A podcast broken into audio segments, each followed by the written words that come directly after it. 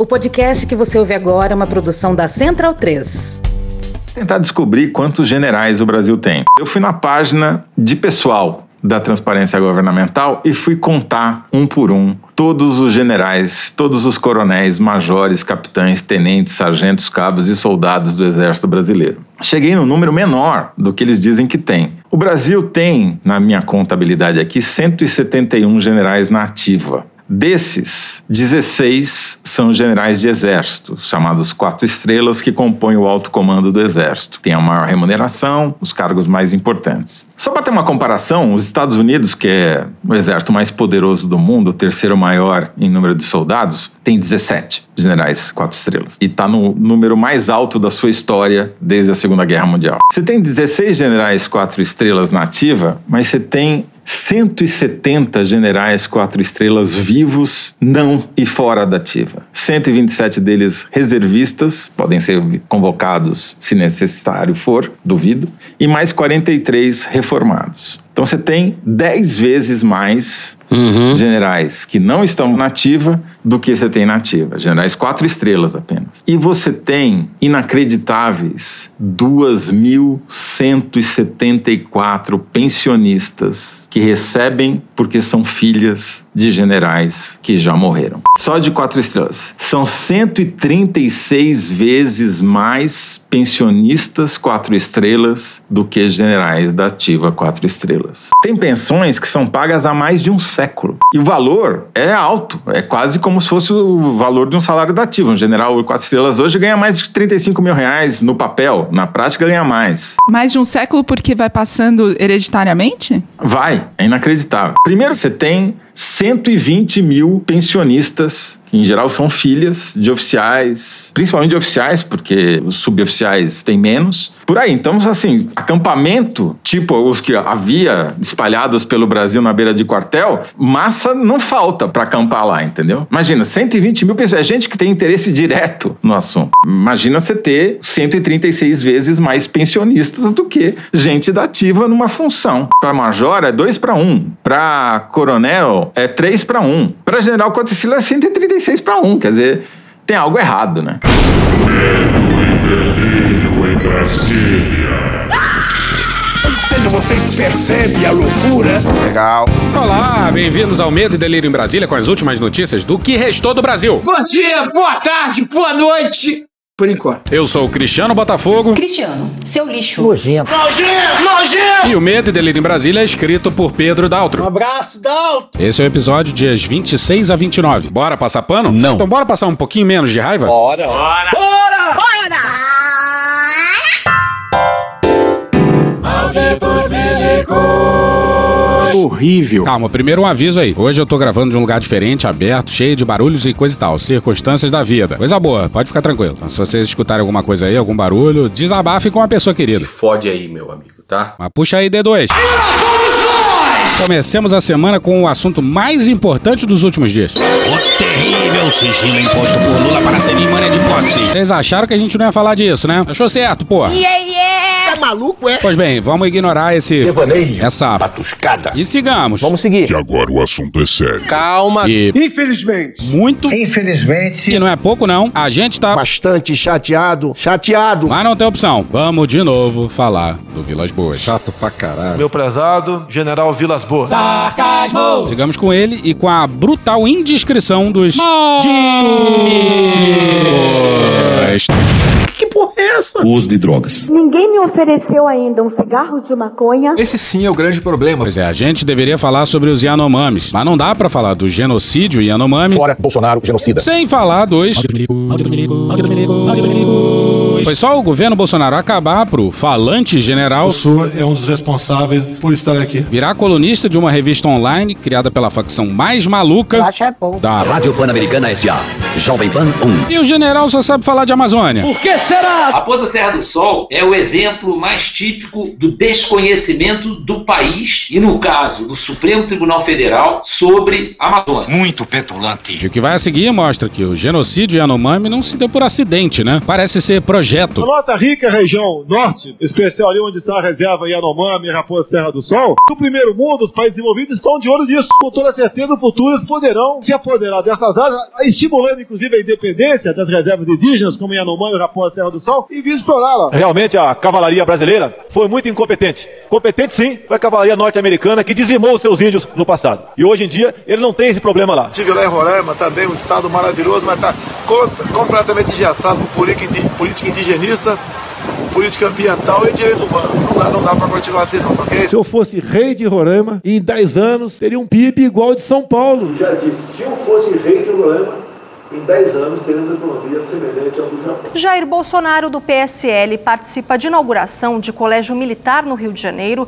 e diz que reserva indígena Raposa Serra do Sol será revista. De acordo com ele, sua equipe de transição prepara um decreto nesse sentido. Bora pro artigo do Vilas Boas. Van sério? É contigo, locutor militar. As impressões de Euclides colhidas em sua jornada amazônica foram expressas também no prefácio do livro Amazônia Inferno Verde, escrito por seu companheiro de escola militar, Al Alberto Rangel, da compreensão de que aquele era um mundo ainda em formação, disse ele. Abre aspas, realmente a Amazônia é a última página ainda a escrever-se do Gênesis. Fecha aspas. É isso mesmo? Estradas, ocupação, riqueza, integração.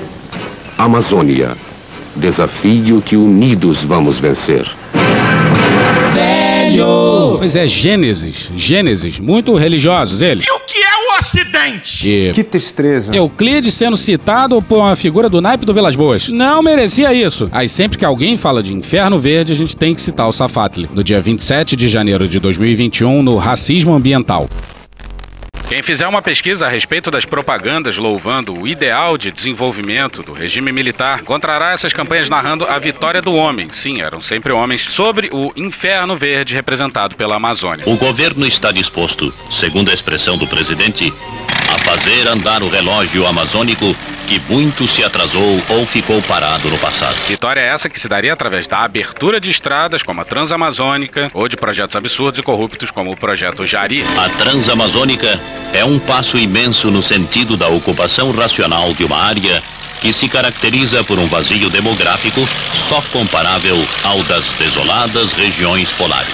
Fotos de grandes troncos de árvores centenárias cortadas e empilhadas em caminhões ilustravam o canto do país que vencia suas fronteiras internas à base do fogo, do roubo, da posse e do desaparecimento dos corpos de ameríndios mortos. A Transamazônica será uma vereda aberta ao nordestino para a colonização de uma região rica em vales férteis e promissoras jazidas minerais. O que Bolsonaro fez foi simplesmente levar às últimas consequências o ideário que sempre moveu as Forças Armadas como ponta de lança da guerra do Brasil contra si mesmo. O atraso da Amazônia e do Nordeste repercute negativamente no resto do Brasil.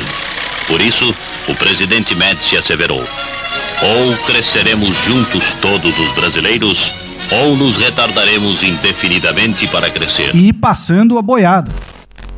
E foi exatamente isso que eles fizeram em pleno século XXI. Velho! Mas mesmo a gente ditando. Chateado. Volta pro Vilas Boas. Parafraseando Euclides da Cunha, diríamos que, para o Brasil, a ocupação, a integração e a incorporação da Amazônia à dinâmica de desenvolvimento nacional constituem-se também numa página de nossa história ainda por ser escrita. É um montão de, de amontoado, de, de, de muita coisa escrita, tem que suavizar aquilo. Trata-se territorialmente da grande tarefa que a nação brasileira tem ainda por empreender, cabendo ao seu povo definir os parâmetros sob os quais essa empreitada será levada a cabo. O presidente Médici expressou sua confiança em que a Transamazônica possa ser o caminho para o encontro da verdadeira vocação econômica da Amazônia. Pois é, a grande tarefa que a nação brasileira ainda tem por empreender é colocar os Malditos milicos! Uma coisa horrível. no seu devido lugar, sob o controle civil. Esta es nuestra oportunidad y quizá sea la última. E vamos falar de parâmetros? Quais seriam esses parâmetros? Competente sim, foi a cavalaria norte-americana que dizimou os seus índios no passado. E a gente sempre fala da indiscrição deles, né? A consciência cívica nacional já atribui à Amazônia o caráter de um dos mais indiscutíveis símbolos da nossa soberania. O que está em jogo, além da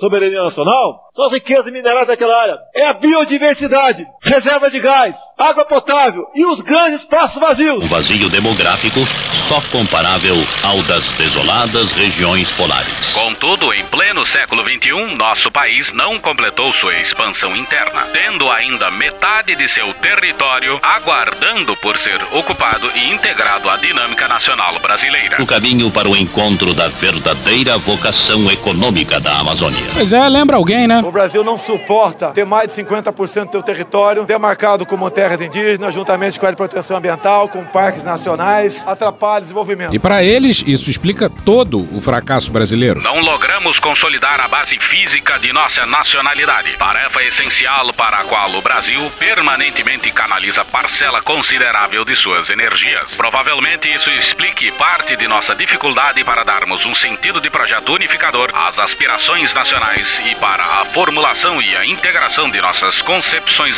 relativas à defesa, à ciência e tecnologia, ao desenvolvimento econômico e às relações exteriores, por exemplo. Pois é, dentro desse discurso aí, tem um quê? Deles se achando donos da pátria, donos até do conceito de nacionalidade. Os militares, tendo proclamado a República, julgaram-se donos da República e nunca aceitaram não ser os donos da República. Aí caberia a eles definir a nacionalidade e também a defender a nacionalidade dos inconsequentes civis. Só assim o Brasil ia dar certo. Teu cu! Aí vem os caras e transformam o Brasil em párea internacional. Se isso faz de nós um párea internacional, então que sejamos esse párea. E aí vem falar de relações internacionais? Daí decorre também a indefinição de parâmetros para orientar a sociedade brasileira em como escrever o capítulo referente à Amazônia na história do Brasil. A ocupação seguirá sendo extensiva e empreendida livremente como consequência natural de fluxos migratórios ou será conduzida? Ouve o que está falando. Privilegiaremos a preservação do meio ambiente ou colocaremos o ser humano como centro e razão de ser dos processos? Cala a boca! Pois é, todo o equívoco verde-oliva tá nessa última frase aí. Se bobear, até os militares da ditadura que criaram a FUNAI se escandalizariam com uma parada dessa. E preservar o meio ambiente não é também colocar o ser humano no centro? Puta que pariu. E dicotomia velha? Velho! Seria possível obter o equilíbrio entre ambas as condutas? Os brasileiros de origem indígena serão protagonistas ou permanecerão à margem dos processos? Que prioridade terá a exploração dos recursos naturais? Prevalecerão os interesses nacionais ou permitiremos que posturas internacionalistas a eles se sobreponham? A máfia chinesa. Pois é, e esse aí é o Vilas Boas, ex-comandante do Exército Brasileiro. Um dos responsáveis pela eleição do Jair! O senhor é um dos responsáveis por estar aqui. E dos mais influentes generais brasileiros, hein? Mas tem outra coluna assinada pelo general. E essa é ainda mais espantosa e reveladora da vileza do generalato brasileiro quando o assunto é a Amazônia. Essa eu quero ver.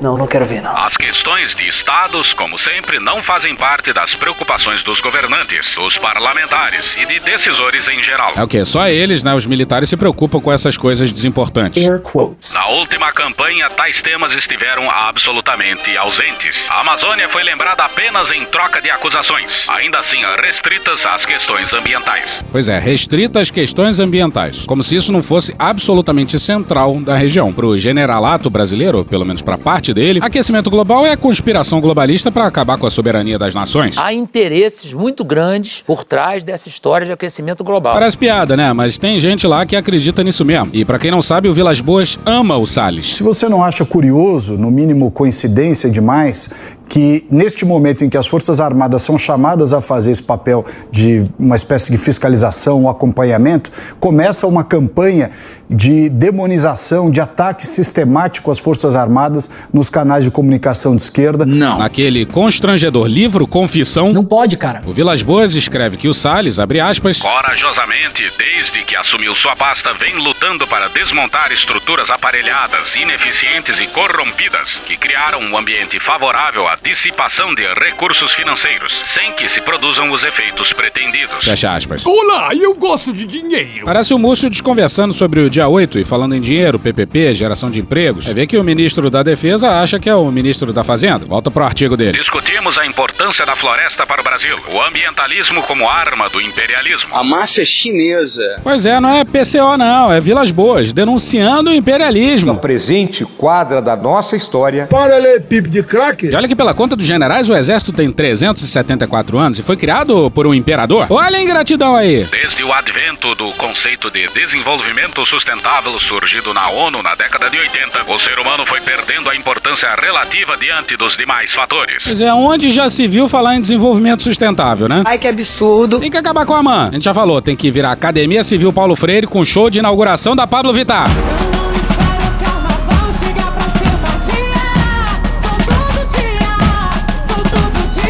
Volta pro caralho do artigo. Os valores politicamente corretos adquiriram enorme poder de inibir outras visões. Mano, corra, rapaz. A ponto de impor um verdadeiro pensamento único, suprimindo da sociedade um mínimo de pragmatismo capaz de promover a alteração das realidades. Olha a falta que um bingo faz, hein? Bingo!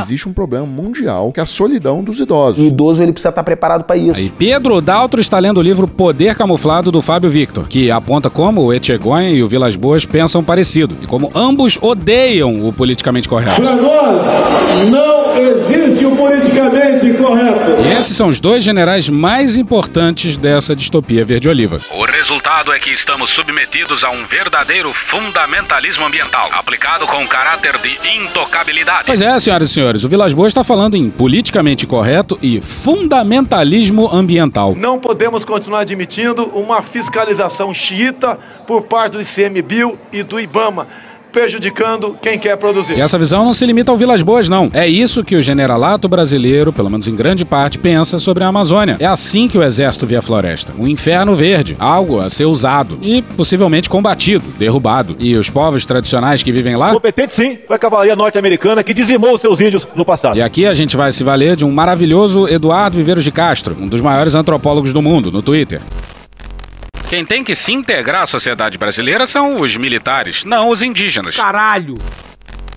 Vale repetir, se integrar à sociedade brasileira é se ajoelhar ao poder civil. A volta para ele. Petulante. Necessitamos resgatar os fundamentos de nossa cultura e mentalidade nacionais. A arte brasileira da próxima década será heróica. Compatível com nossa história, tradição cultural e fundamentos religiosos. Só o escolhido de Deus é que faz e pode fazer essas coisas. Ou então não será nada. Principalmente diante de uma população que não consegue a satisfação de suas necessidades mais elementares. Pois é, ele falou em fundamentos religiosos. Essa historinha de Estado laico não! É Estado cristão! O que me incomoda no discursinho do Estado laico... O Constantino. E enquanto isso, em termos de folha de pagamento, a gente gasta mais com defesa do que educação e saúde juntos. Pro general, a culpa é da floresta, ou de um suposto excesso de zelo na sua proteção, cuja contraparte é a devastação. É beleza demais pra dar conta. A capacidade de que desfrutam os meios de comunicação para chegarem aos mais remotos rincões provoca o surgimento de expectativas e de novas demandas, principalmente entre as gerações mais novas. Com isso, os projetos que não contemplarem ensino, saúde, lazer, transporte e comunicações acabarão por despertar, principalmente entre os mais jovens, o desejo de deslocar-se para onde lhes seja possível o acesso a esses benefícios. E se você acha que tá suficientemente grotesco, se prepara aí. Calma, que piora. Atenção,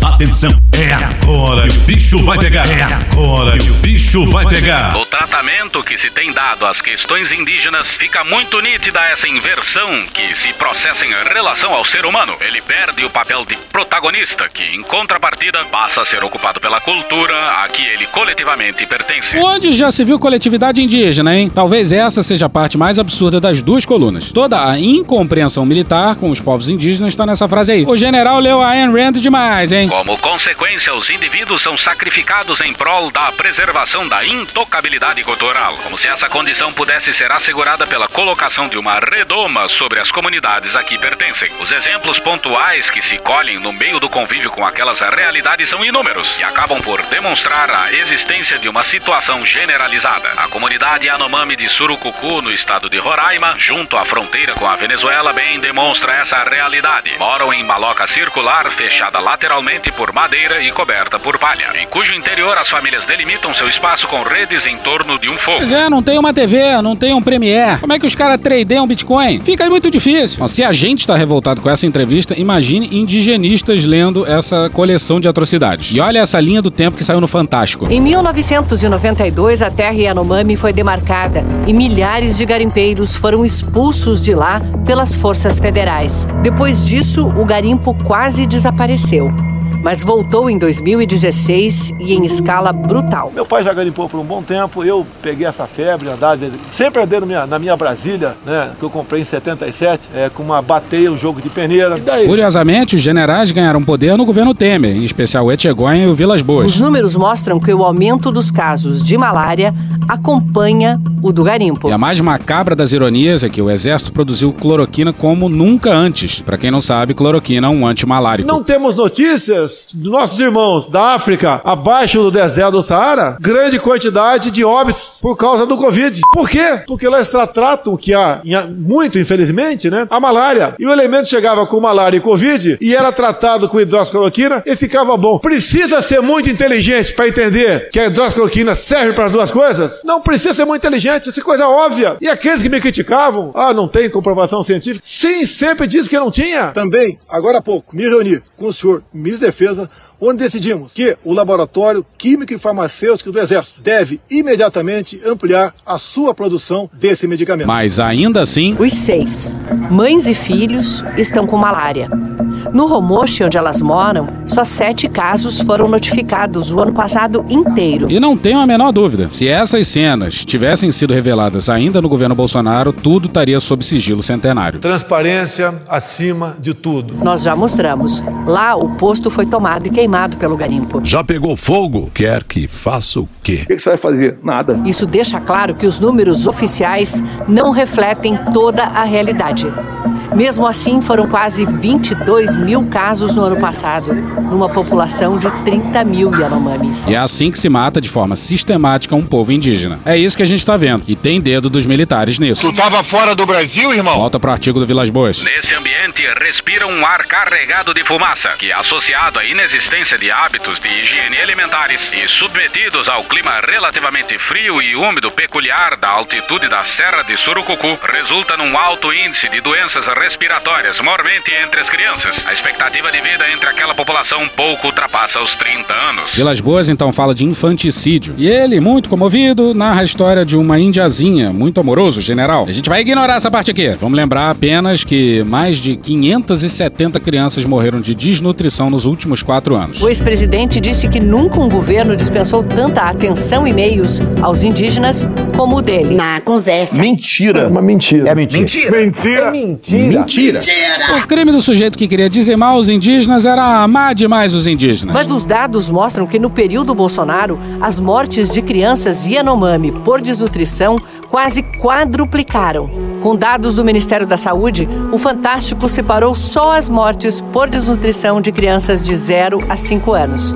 Foram 152 nos últimos quatro anos, contra 33 no período anterior um aumento de 360%. Imagina, isso é um dado que está no Ministério da Saúde e nada foi feito. E ainda há um risco de que esse dado seja subnotificado. Pois é, sempre. Tem um grau aí de prisma na coisa. Volta para Vilas Boas. Reconhecemos a extrema importância que a preservação da identidade cultural indígena requer, em razão de sua fragilidade, quando em contato com outras culturas. A pergunta que se faz é: não teriam as ciências sociais desenvolvido alguma metodologia capaz de proporcionar àquelas populações um nível mínimo de hábitos que lhes permitam evoluir? Evoluir em sua qualidade de vida sem que necessariamente ocorra a perda da identidade cultural. Pois é, a mais cretina das perguntas retóricas. O que a realidade tem demonstrado é que a tentativa de manter intocados os universos culturais indígenas resulta numa prática falaciosa, inviável e contraproducente, pois o contato acaba inexoravelmente acontecendo. Caso não seja assistido e orientado, ocorre por meio do descaminho ou de atividades ilícitas, ensejando geralmente o vício da embriaguez entre os homens, a prostituição entre as mulheres jovens, o garimpo irregular e a extração ilegal de madeiras. E o cara reclama que, ao invés de caçar, os indígenas não criam animais. Essa conjuntura fica muito clara quando se visita a comunidade Yanomami de Maturacá, aos pés do Pico da Neblina, poucos quilômetros ao sul da fronteira com a Venezuela. Os cerca de 1.600 habitantes, embora já não vivam em malocas, e sim em residências familiares, restringem seu consumo de proteínas ao que obtêm por meio da caça e da pesca, por não terem ainda alterado o traço cultural de não criar animais. Que quadra, hein? Trata-se de uma região em que os rios apresentam baixíssimo índice de viscosidade e a caça já começa a rarear, exigindo dos homens vários dias de caminhada para obter um bom rendimento. Rarearam por causa do garimpo, incentivado por eles. Garimpo esse que polui os rios, mata os peixes, afugenta as caças por causa do barulho das máquinas. Mas como é que o Vilas Boas acha que os índios chegaram ao século XXI? Por outro lado, não há limites físicos nem distâncias que impeçam o contato eventual entre índios e não índios, principalmente coletores de grande mobilidade, como os seringueiros e os garimpeiros. Nesses contatos fortuitos é comum algum tipo de escambo, do qual, em troca de alimentos, o não índio oferece seus utensílios. Se for, por exemplo, uma panela, a Índia vai com certeza incorporá-la aos seus hábitos, sem conhecer a necessidade de lavá-la. Puta que pariu! A consequência, em pouco tempo, será a ocorrência de uma inevitável epidemia de diarreia na comunidade. Ele disse isso mesmo? Pois é, a culpa é da panela. E basicamente ele tá dizendo, no final das contas, no fundo, é que é impossível impedir o contato, então libera geral. Esses e outros numerosos exemplos, frequentemente testemunhados por quem tem algum tipo de contato com as comunidades indígenas, mostram as dificílimas condições de vida a que estão sendo relegadas aquelas populações. Essas condições dificilmente serão revertidas caso não se restabeleça, também em relação a esses brasileiros, sua condição de seres humanos, acima de ideologias ou de doutrinas de qualquer natureza. Pois é, a mensagem, o ruído de fundo é: só há vida digna com aculturação e branqueamento desses povos indígenas. Só eles sendo incorporados ao estilo de vida europeu do restante da população. Loucura, que coisa absurda. É chocante, após conviver com essas realidades, constatar o quanto elas são distorcidas quando trazidas à opinião pública nacional. Rarissimamente são divulgadas manifestações por parte dos índios se elas não estiverem alinhadas com os argumentos ideologicamente filtrados. Resumindo, no afã de preservar a cultura, sacrificam-se as pessoas. Olha só, rapaz, pela primeira vez acabou a música. É, né? Isso aí é novidade. Pela primeira vez tocou a música inteira. Mas é ou não é o cúmulo do cretinismo verde-oliva? Mas aí, quem dera o problema tivesse apenas no generalato. Mas o buraco é muito mais embaixo. João Gabriel na Folha no dia 26.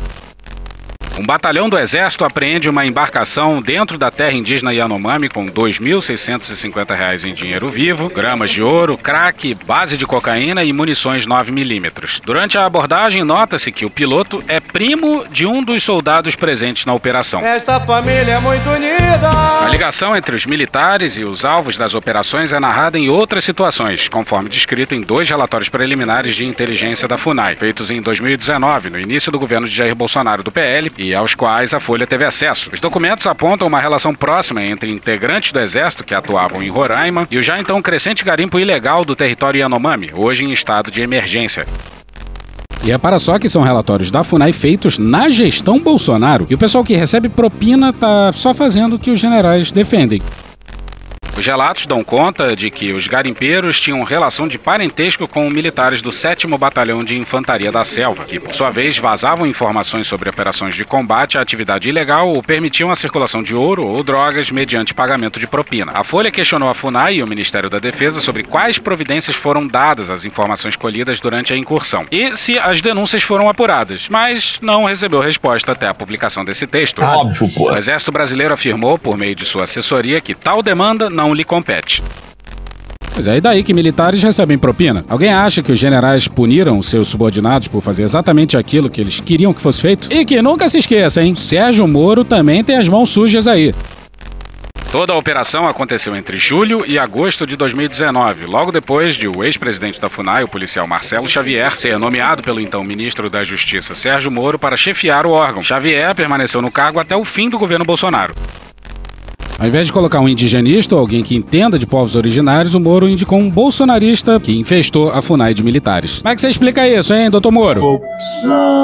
Sai daqui! Bora pro seu presidente da FUNAI em novembro de 2021. Recentemente, uma reportagem veiculada, agora, recente, no mês de novembro, denunciou que na maior reserva indígena do Brasil, território Yanomami, os indígenas têm vivido em condições de extrema vulnerabilidade. Crianças desnutridas, elevada incidência de malária e sem atendimento médico. E daí? Lamento, quer que faça o quê? Novembro de 2021, senhoras e senhores, numa comissão da Câmara. Mesmo após a, a, a, a referida matéria que eu citei agora, a FUNAI teria proibido. Tá proibido. A equipe médica multidisciplinar da, Fiocruz, da Fiocruz de acessar a terra Yanomami para prestar assistência aos indígenas. Isso é verdade? E por último, com relação à Fiocruz, houve sim a negativa, porque quem presta todo esse serviço lá é a CESAI. Olha só! O governo militar se colocou numa cruzada pela liberdade do médico. E agora vem com esse papinho. O médico tem a liberdade total para trabalhar com o paciente. Total. Aí quando é para atender indígena, aí não, aí não. No momento de pandemia,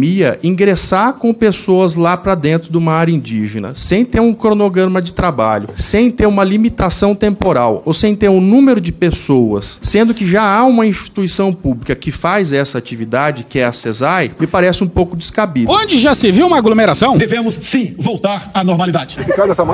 Eu decidi não tomar mais a vacina. A gente pergunta por que o passaporte vacinal? A Anvisa, lamentavelmente, aprovou a vacina para crianças entre 5 e 11 anos de idade. Eu tenho que estar no meio do povo, sem máscara. Deve ser a primeira vez que o governo federal se colocou contra uma aglomeração. Volta para a matéria da Folha. Durante a operação em 2019, segundo o relatório, diversos garimpeiros foram atendidos com malária. Muitos indígenas apresentavam sintomas de alcoolismo e um servidor público supostamente revendia o material apreendido nas operações de fiscalização. Em 17 de agosto, o batalhão que realizava as operações se reuniu com lideranças da aldeia Sicamabil. Abre aspas, a principal pedida da comunidade é ajuda em relação à medicação. Dizem que necessitam do máximo apoio possível e que metade de suas crianças adoeceram recentemente por causa da poluição do rio causada pelo garimpo, fecha aspas, diz o documento. Pois é, esse texto vem desde 2019 e o ex-presidente da FUNAI, indicado pelo Moro, disse aquilo em 2021. O texto também aponta diversas vezes para a atuação de integrantes do PCC na região e a relação entre o tráfico de drogas e o transporte de minerais ilegais pelos rios e florestas da terra indígena Yanomami, que faz fronteira com a Venezuela. E nada disso comoveu o governo de generais. Olha o que diz um procurador, naquela mesma matéria do Fantástico. Pelo menos desde 2017 vem alertando o governo federal a, a respeito da invasão garimpeira no território Yanomami. Em 2020, uma liminar da Justiça Federal obrigava o governo a combater o garimpo.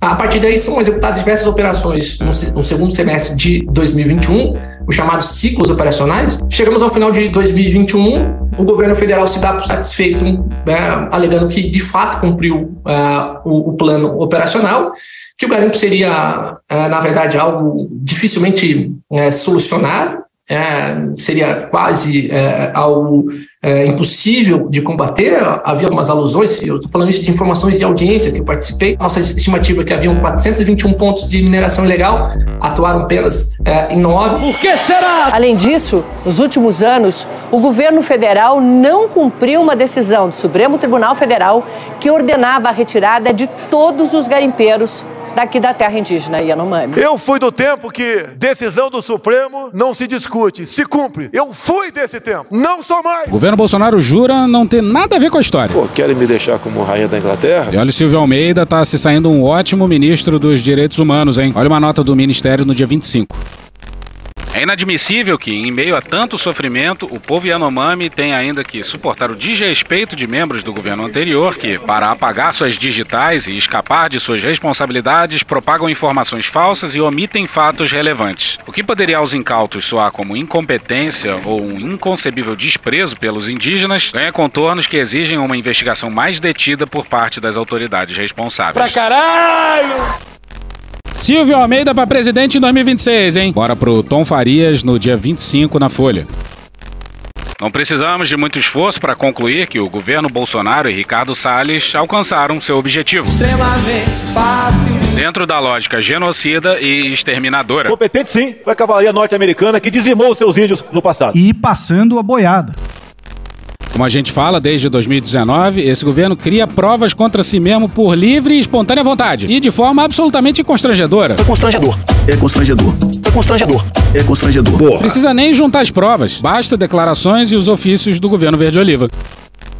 O elevado número até agora anunciado de mortos, sobretudo de jovens e crianças. Todos nós iremos morrer um dia. E o aspecto degradante de corpos indígenas expostos à desnutrição crônica só podem ser comparados aos homens e mulheres dos campos de concentração nazistas, pelo contexto de extermínio do ser humano focado em um determinado grupo populacional. Ou então não será nada. A comparação com o nazismo não é equivocada. Lembrando que o Godwin suspendeu a sua lei para o Brasil de Bolsonaro. É mesmo? É verdade? A verdade é essa. No ano passado, Bolsonaro recebeu a Medalha de Mérito Indigenista. Vocês estão de sacanagem! Conferidas a pessoas que prestam relevantes serviços para o bem-estar dos indígenas. Puta que pariu! Os Yanomamis que falem por si. E lembra do Vilas Boas denunciando a ineficiência dos gastos para a Amazônia? Álvaro Gribel no Globo no dia 24. Há um mistério quando se olha para os orçamentos do governo federal voltados para a saúde indígena. De 2019 a 2022, quase todo o dinheiro foi gasto, mas ainda assim o país se depara com as cenas de horror de crianças, adolescentes e idosos e anomames morrendo de fome, sede, pneumonia e malária. Caralho! E olha que dos 6 bilhões orçados, 5 bilhões e 440 milhões foram gastos, que é um percentual elevadíssimo de execução orçamentária, quase 90%. A análise mais atenta revela informações que saltam aos olhos. A entidade que mais recebeu recursos foi uma ONG evangélica chamada Missão Kaiowá, que diz estar a serviço do índio para a glória de Deus. Nesses quatro anos foram 872 milhões de reais enviados a essa organização sediada no Mato Grosso do Sul. Diga aí, Ciro. Dá quase bilhão com Pedro e Bananada. É o Ciro, mas é o Adnei imitando o Ciro. O que esse pessoal quer é evangelizar os índios. E estão ganhando dinheiro público para isso. O presidente da URI Associação Yanomami Júnior Recurari Yanomami explica que a ONG Kauá faz apenas a contratação de funcionários, como médicos e enfermeiros, mas que eles não têm entrado nas terras indígenas nos últimos quatro anos. Ou seja, tudo indica que salários foram pagos, mas sem a execução correta do serviço. E por algum motivo essa ONG evangélica tem contratos com o governo federal desde 2013. Tá muito errado isso daí. Pô, tá errado. Tá errado. Tá errado. Tá errado. Tá tudo errado. Ao ser questionado pelo Correio do Estado a respeito das denúncias, a missão de Kaiowá explicou que atua apenas de forma complementar na saúde indígena, com a única obrigação de contratar profissionais de saúde que ficam à disposição do Distrito Sanitário Especial Indígena de Mato Grosso do Sul. Apenas e tão somente um intermediário divino. E olha só isso aqui. Essa é pra machucar, vai. Vambora. Para as terras Yanomamis, o portal da Transparência mostra que 51 milhões de reais de um orçamento de 59 milhões em 2022 foram executados. Júnior Recurari Yanomami explica que a maior parte desses recursos foi utilizada para a contratação de empresas de transporte aéreo, como aviões e helicópteros que levam médicos e funcionários à região. Segundo essa fonte da FUNAI, muitos deles têm como donos os próprios garimpeiros que passaram a diversificar os seus negócios. De um lado, o Bolsonaro estimulou a invasão de garimpeiros nas terras indígenas. Eles levaram as doenças e a violência para a região. De outro, os próprios garimpeiros se tornaram donos das empresas de transporte aéreo e começaram a impedir que profissionais de saúde, antropólogos, sociólogos e agentes públicos frequentassem a região. Diz aí, Cecília. A gente tá fudido. A gente tá muito fudido. E o problema não tá só em Roraima ou em Brasília, não. Nem fodendo! Lucas Altino, no dia 26, no Globo. Nessa quarta, o ministro da Justiça Flávio Dino defendeu uma revisão da legislação que regula a comercialização do ouro. Pela lei atual, as distribuidoras de títulos e valores mobiliários, que têm a prerrogativa de comprar o ouro extraído no Brasil, não precisam apurar a procedência do minério. Assim, garimpeiros e mineradores precisam apenas declarar a origem do ouro e muitas vezes usam licenças de lavras de territórios legalizados para esquentar o ouro ilegal. Fácil, extremamente fácil. Diz aí, Darcy. Não há lugar para fazer um país melhor, mas tem uma classe dominante ruim, ranzinza, azeda, medíocre, é, cobiçosa, que não deixa o país ir para frente. E o Banco Central do Brasil também dorme furiosamente. Álvaro Gribel, no dia 27, no Globo. Exatos seis meses se passaram desde que o Banco Central prometeu criar um grupo de trabalho para combater a lavagem de ouro ilegal no sistema financeiro. E até agora, nada. Por que será? Abre aspas, o ouro ilegal no país é lavado, ou seja, tornado legal, por meio das DTVMs, Cabe ao BC fazer essa regulação, mas isso não está acontecendo. Fecha aspas, afirmou Sérgio Leitão, o diretor executivo do Instituto Escolhas. Há duas formas de extração de ouro no país. Aqui é feita pelas mineradoras, que são mais reguladas, e aqui é oriunda do garimpo, com pouca regulação. Hoje já há mais ouro sendo extraído via garimpo do que via mineradoras, explica Larissa Rodrigues, gerente de portfólio. Isso ajuda a entender a tragédia dos Yanomamis. E convenhamos, né? O Brasil mata seus índios há 500 anos. Mas o que a gente viu nos últimos quatro desse governo militar é algo absolutamente impensável. Impensável e cruel. Impensável, cruel e brutal. E não nos venham com esse, ah, não pode prender o Bolsonaro porque ele vai virar Marte. Porra.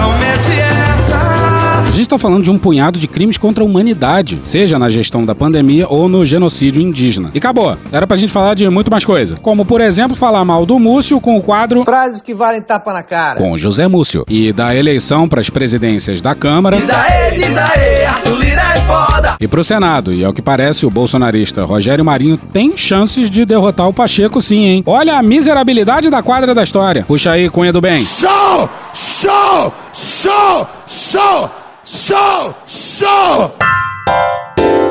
E hoje a gente fica por aqui. Esse episódio usou áudios de Foro de Teresina, Choque de Cultura, Gil Brother, Hermes e Renato, Galãs Feios, Trapalhões, Rede Globo, Professor Pasquale, TV Justiça, D2, Planet Ramp, Carla Bora, Cine Trash, Sérgio Malandro, Diogo Defante, UOL, Jovem Pan News, TV Senado, Sport TV, Panorama CBN, Meteoro Brasil, Jornal Nacional, Dom e Juan, O Estado Brasileiro, Stallone Cobra, Câmara dos Deputados, Rádio Folha, Jornal da Gazeta, BMCBDF, Poder 360, SDH Argentina, Canal Curta, Midcast, Pesadelo na Cozinha, SBT News, Jovem Pan, Canal Meio, Intercept Brasil, Cartoon Network, Pablo Vittar, Opaí, ó, Desmascarando, Band de Jornalismo, Casimiro, Bruno Aleixo, Fantástico, Diário do Sertão, Cara Tapa, Felipe Neto, Bonitinha Mais Ordinária, Rádio Band News FM, Jornalismo TV Cultura, Regina Roca, Dudu Nobre, Galãs Feios, Metrópolis, TV Brasil, SBT Jornalismo, Leandro Rassum, J Quest, Programa Silvio Santos, Os Donos da Bola, Marcela Diné, Menos é Mais, Cecília Oliveira, Roda Viva, Grupo Revelação, Daniel Furlan, Franciel Cruz, CNN Brasil e The Office. Thank you! Se quiser e puder, pinga um lá pra gente no PicPay ou no apoia.se barra medo e delírio. Porra, doação ao caralho, porra. Não tem nem dinheiro pra me comprar um jogo de videogame, moro, cara? Assina o nosso feed no seu agregador de podcast favorito e dá uma olhada nas nossas redes sociais. E também no loja.medoedelirioembrasilha.com.br. Eu sou Cristiano Botafogo, o Medo e Delírio em Brasília é escrito por Pedro Daltro e um grande abraço. Bora passar pano? Não. Mas bora passar menos raiva? Bora.